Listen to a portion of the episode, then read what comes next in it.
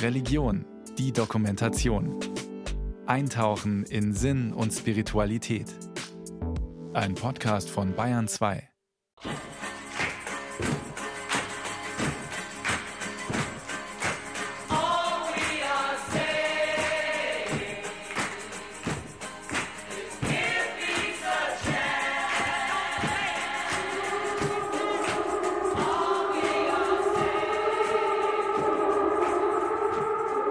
Im Moment wird alles durch die Gewalt, die dort geschieht, überlagert. Im Moment schauen wir nur auf Zerstörung und Tod und ich kann das gut nachvollziehen, dass vielen Menschen jetzt die Hoffnung fehlt.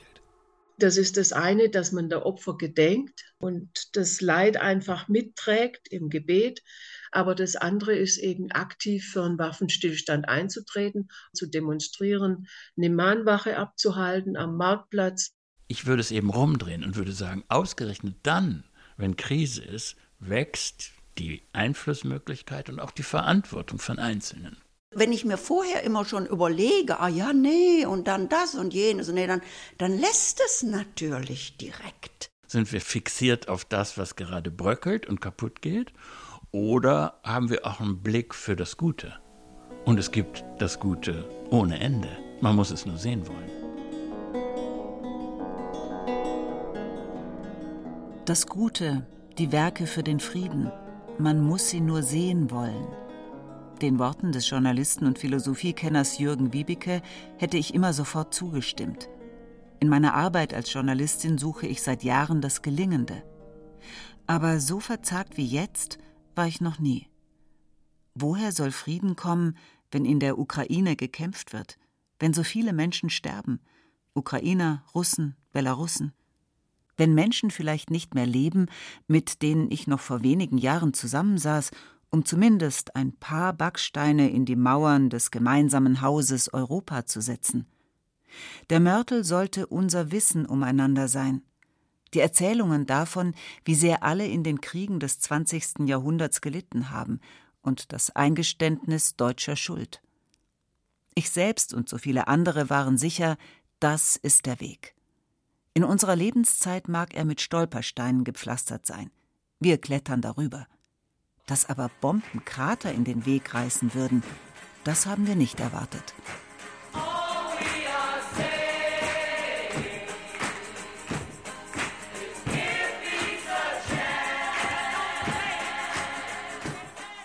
Solche Lieder haben wir wörtlich genommen. Und, das muss man zugeben, nicht einmal gedacht, dass sie naiv sind. Die Generationen der vergangenen Nachkriegszeit, in den 1940er bis 70er Jahren geboren, sind mit dem Schrecken im Rücken aufgewachsen. Wir glaubten ja wirklich, dass Krieg in Europa eine Sache der Vergangenheit ist. Jetzt aber nicht wehleidig werden. Uns in Deutschland kosten die Kriege in der Ukraine und im Nahen Osten bislang ausschließlich Geld. Kein Blut, kein Menschenleben. Selbst die finanziellen Einschränkungen etwa durch die hohen Strompreise, sind eigentlich zu verkraften. Nicht wehleidig werden also. Die Frage nicht loslassen, auch wenn ich sie Jahrzehnte schon gefragt habe. Die Frage, was ich, was Einzelne für den Frieden tun können. Trotz der Enttäuschung. Wegen der Enttäuschung.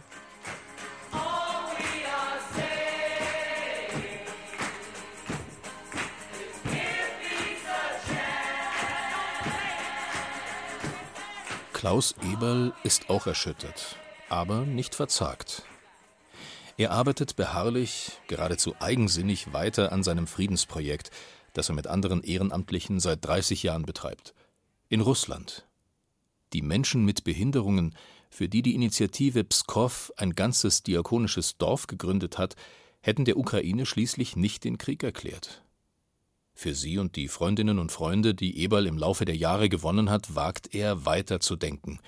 Über den Lärm und die Zerstörungskraft der Waffen hinaus. Aber wir sind fest davon überzeugt, dass wir an der Arbeit so festhalten wie bisher. Zum Beispiel in unserer Versöhnungsarbeit zwischen der Rheinischen Landeskirche und der Stadt Pskov haben wir so viele Menschen gefunden, die einen anderen Weg wollen, die ein anderes Miteinander wollen. Diese Beziehung muss man weiter pflegen, sonst verlieren die auf der anderen Seite eben auch den Mut. Und die sind diejenigen, die Anknüpfungspunkte bieten, wenn einmal die Waffen schweigen.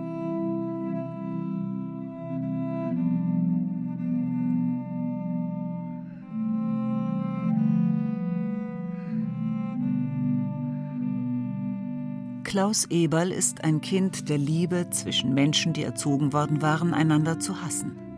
Seine Mutter war polnische Zwangsarbeiterin in Westfalen, als sein Vater sie kennenlernte.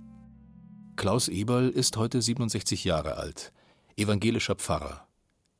Sein Projekt in der nordrussischen Stadt Pskow, nicht weit von Leningrad, begann in der Zeit der Euphorie, des friedvollen Aufbruchs nach Osten. Während dank Gorbatschows Perestroika in der Sowjetunion das Eis brach, erwachte in Deutschland, gerade in der evangelischen Kirche, das Bewusstsein, welche ungeheuren Verbrechen die deutsche Wehrmacht und SS in dem Land begangen hatten. Noch heute sind sie vielen Deutschen kaum bekannt, obwohl sie ähnlich schrecklich sind wie der Holocaust und nach Zahlen noch mehr Menschen dabei umgebracht wurden. Jede Annäherung an Russland begann mit einer Bitte um Vergebung. Das habe ich immer wieder gelernt. Danach übernahm Interesse aneinander, die geradezu prickelnde Atmosphäre neu geschlossener Freundschaften die Regie. Klaus Eberl, ein paar Mitglieder seiner Gemeinde im Rheinland und russische Lokalpolitiker entwickelten die Idee, etwas für und mit Menschen mit Behinderung zu tun. Die waren im Russland der 1990er Jahre weggesperrt, meist lebenslang ohne Bildung. Da könnten die Gäste aus Deutschland mit ihrer diakonischen Erfahrung doch ein wenig Hilfe anbieten. Wir hatten sieben Lehrer und 40 Kinder und haben jetzt 500 Menschen, die dort arbeiten und 700 Menschen, die betreut werden. Das war nicht geplant. Eine Erfolgsgeschichte also. Auf beiden Seiten im Wissen darum entwickelt, dass hier ein kleines Wunder geschieht. Das Zusammenleben von Menschen mit und ohne Behinderung, vom Kindergarten bis zur Werkstatt, hat für die ganze russische Föderation Maßstäbe gesetzt. Trotzdem werden zurzeit alle Erfolgsgeschichten der Annäherung zwischen Ost und West nicht mehr weitererzählt werden. Der Krieg Russlands gegen die Ukraine hat die Arbeit schwieriger gemacht, sagt Pfarrer Eberl. Sie aufzugeben kam für die Initiative Pskov nicht in Frage. Nicht zuletzt die Bibel bestärkt Eberl darin, genauer gesagt drei Worte. Gott ist treu. Ein Satz aus dem Korintherbrief spornt Klaus Eberl an, seine Aufgabe auch unter schwierigen Umständen weiterzuführen. Gott ist treu und deshalb sind wir auch treu in unserer Beziehung zu den Partnern. Und wir arbeiten so gut es geht weiter miteinander zusammen. Wir haben viel mehr Klippen zu überwinden im Moment, wenn es darum geht, sich zu treffen, wenn es darum geht, Unterstützung zu überweisen.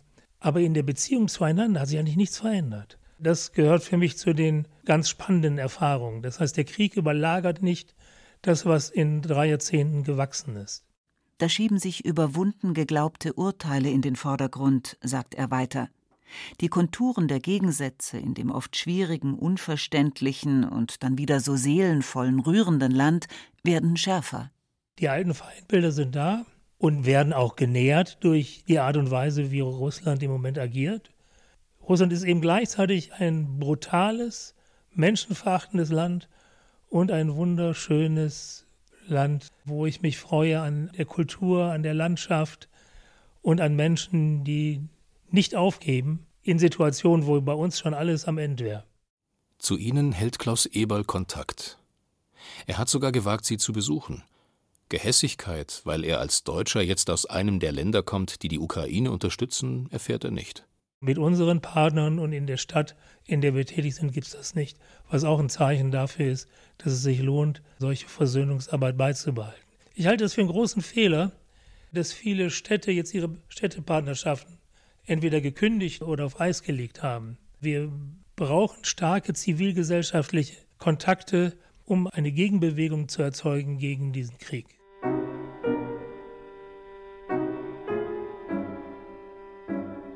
Und dann schließlich ein Gedanke, der aus der deutschen Öffentlichkeit seit dem 24. Februar 2022 verschwunden ist, gerade so als brauchte man sich angesichts von Putins Aggression darum gar nicht mehr zu kümmern. Ganz abgesehen davon wird die Schuld, die Deutschland im Zweiten Weltkrieg auf sich geladen hat, ja nicht weniger dadurch, dass die Gesprächspartner sich neue Schuld aufladen. In so einer Situation braucht es beides. Es braucht das Gebet und es braucht das Handeln. Ein knapper Kommentar auf meine eigene Unsicherheit, was denn nun zu tun sei angesichts der Kriege in der Ukraine und im Heiligen Land, die beide auf gar nicht so unterschiedliche Weise mit Deutschland, mit der Schuld der Deutschen verbunden sind. Es braucht das Gebet und es braucht das Handeln. Wiltrud Rösch-Metzler ist auch seit vielen Jahren eine Handwerkerin und Geistesarbeiterin am Frieden zwischen den Völkern, die im Heiligen Land leben – reist hin und her, schafft Verbindungen zwischen den Menschen in Israel, Palästina und Deutschland. Sie ist Sprecherin der Nahostkommission der katholischen Friedensorganisation Pax Christi und war einige Jahre lang deren Vorsitzende. Um einen palästinensischen Freund macht sie sich, als wir Ende November dieses Gespräch führen, Sorgen. Er hatte ihr doch so eine wichtige Bitte gesandt. Der musste mit seiner Familie das Haus verlassen. Der wohnt nördlich von Gaza Stadt, ist dann nach Jabalia gegangen, wo ein Teil seiner Familie lebt und ist dann zum Glück von dort auch wieder weg, weil ja auch Jabalia ist ja dreimal bombardiert worden und ist dann weiter in den Süden. Und das letzte, was ich dann von ihm gehört habe, war, hat er noch ein Foto geschickt von einem Farmer, der praktisch seine Schafe und Ziegen rausschickt auf die Straße, weil der kein Futter mehr hatte für die Tiere. Und Husam selber hat eben immer geschrieben, wir sollen für ihn beten, wir sollen für Israel und Palästina beten. Er hat immer gesagt, für Israel und Palästina. Und ich habe eben schon jetzt fast vier Wochen nichts Neues von ihm gehört.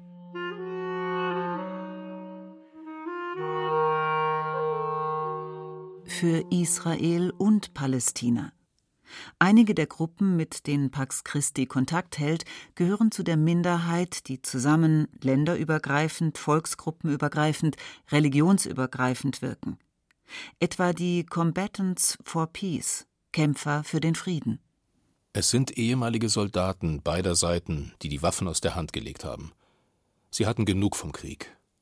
Sie haben erlebt, dass Krieg nichts als Zerstörung, Tod und Verwundung bringt, dass die Kugeln Körper durchschießen, egal wessen Blut darin fließt, und dass ihre Angehörigen, die jetzt die Hinterbliebenen sind, ihr Leben lang leiden. Deshalb haben die israelischen und palästinensischen Männer und Frauen sich verbündet. Sie gehen, erzählt Wiltrud Rösch-Metzler, gemeinsam in Schulen, um Kindern von dem Krieg zu erzählen. Als Gegengift gegen Verführung von Terroristen. Auch die kleine Gruppe des Parent Circle, des Elternkreises, gehört zu denjenigen, die aus leidvoller Erfahrung nur eines wünschen: ein Ende des Mordens, ein Ende der Kämpfe. Das sind einfach Menschen, die in diesem Konflikt enge Angehörige verloren haben, oft sogar eigene Kinder durch die andere Seite, die aber keinen Hass pflegen und sich für ein Zusammenleben in Israel-Palästina einsetzen. Das kann in einer Zwei-Staaten-Lösung sein, aber das kann auch in einem Staat sein mit gleichen Rechten für alle seine Bürger. Man möchte eine schützende Hand über solche Gruppen legen, die das tun, wozu die Holocaust-Überlebende Margot Friedländer auffordert, worum sie bittet, inständig. Seid Menschen. Es gibt kein jüdisches Blut, es gibt kein muslimisches Blut, es gibt kein christliches Blut, es gibt nur menschliches Blut. Warum die Menschheit immer wieder diesen Weg verlässt, diese Tugend verrät, die, wenn es nichts kostet, alle beschwören, es bleibt mir ein Rätsel. Und ich bewundere Wiltrud Rösch-Metzler, die sich auch in der gegenwärtigen Lage weigert, in Freund und Feind zu denken. Imagine there's no heaven.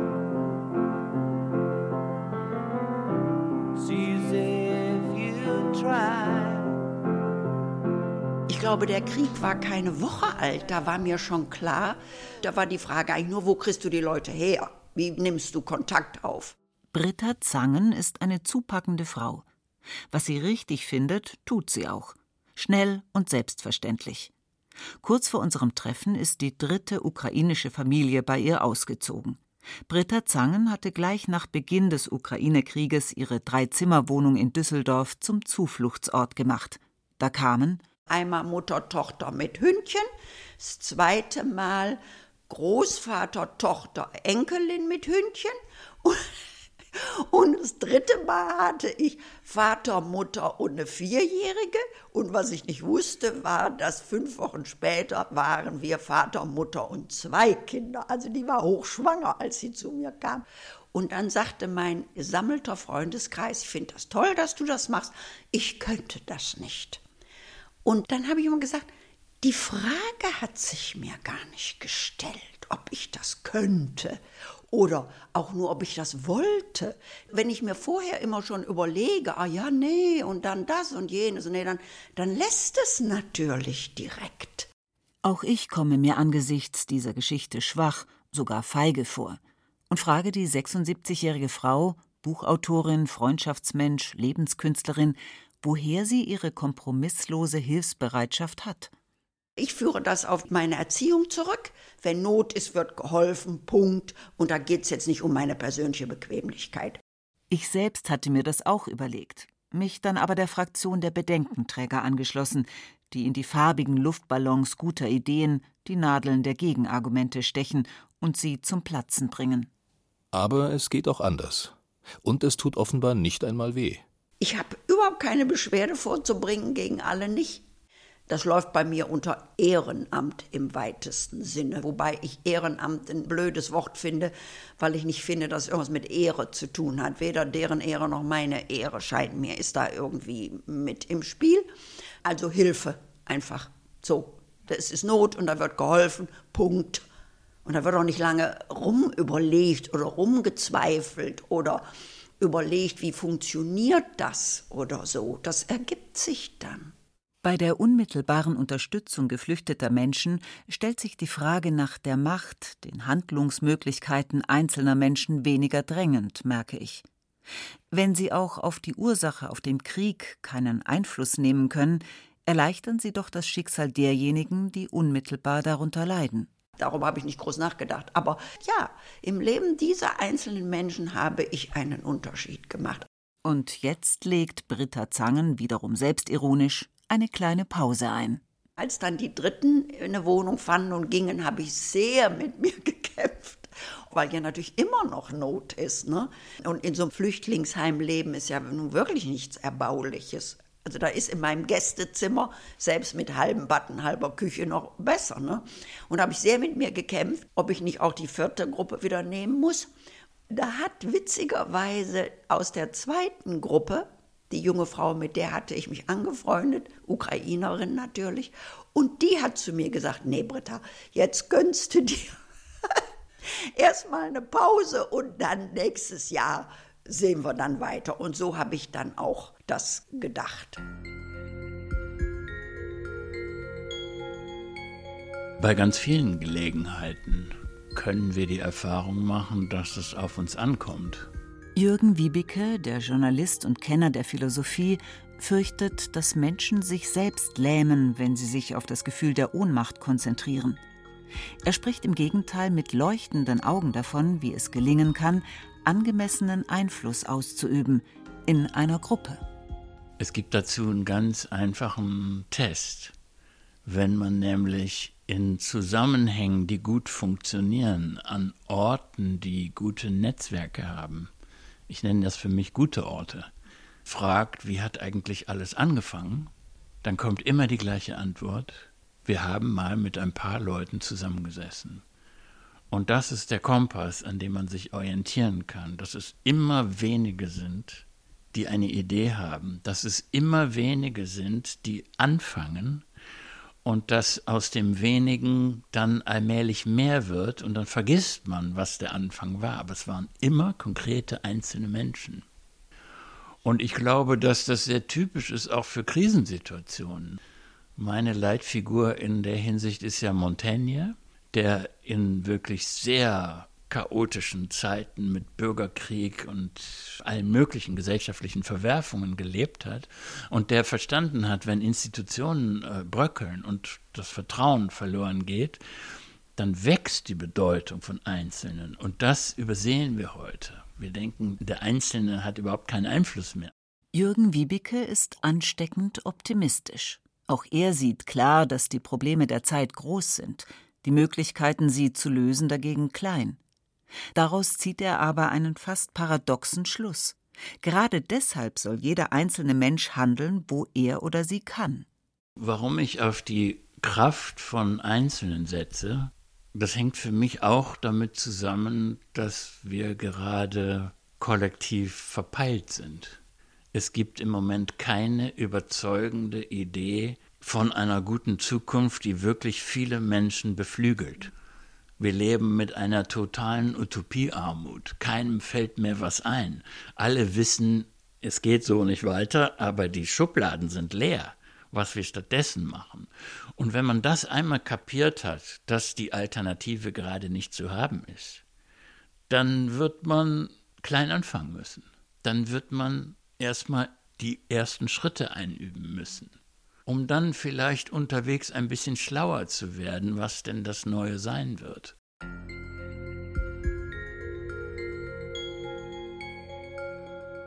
Jeder, jede Einzelne sei Teil des Problems. Also müssen auch alle zur Lösung beitragen.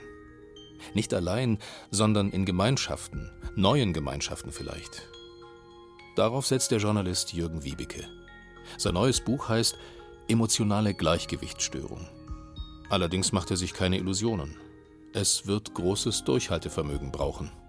Unsere Zeit ist eine der Ratlosigkeit und des Nichtwissens.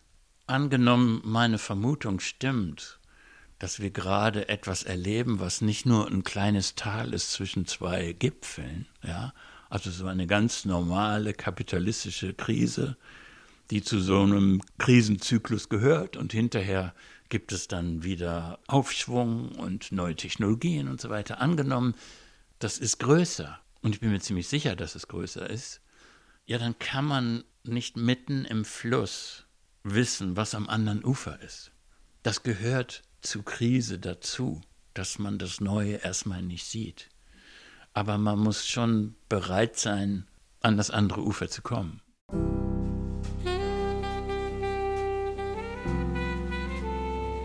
Und den Schritt ans andere Ufer gilt es, nach Wiebikes Worten vorzubereiten.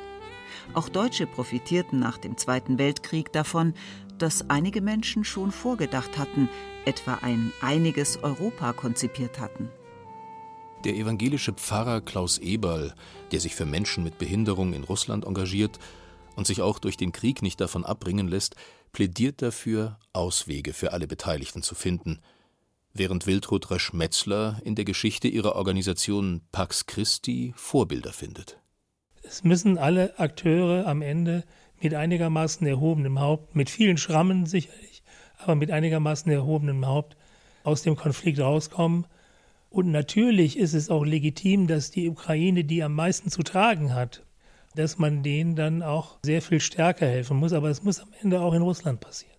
Auch das ist in jedem Krieg so, dass die zarten Pflänzchen, die zwischen beiden Seiten noch sprießen, dass die für einen späteren Versöhnungsprozess wahnsinnig wichtig sind.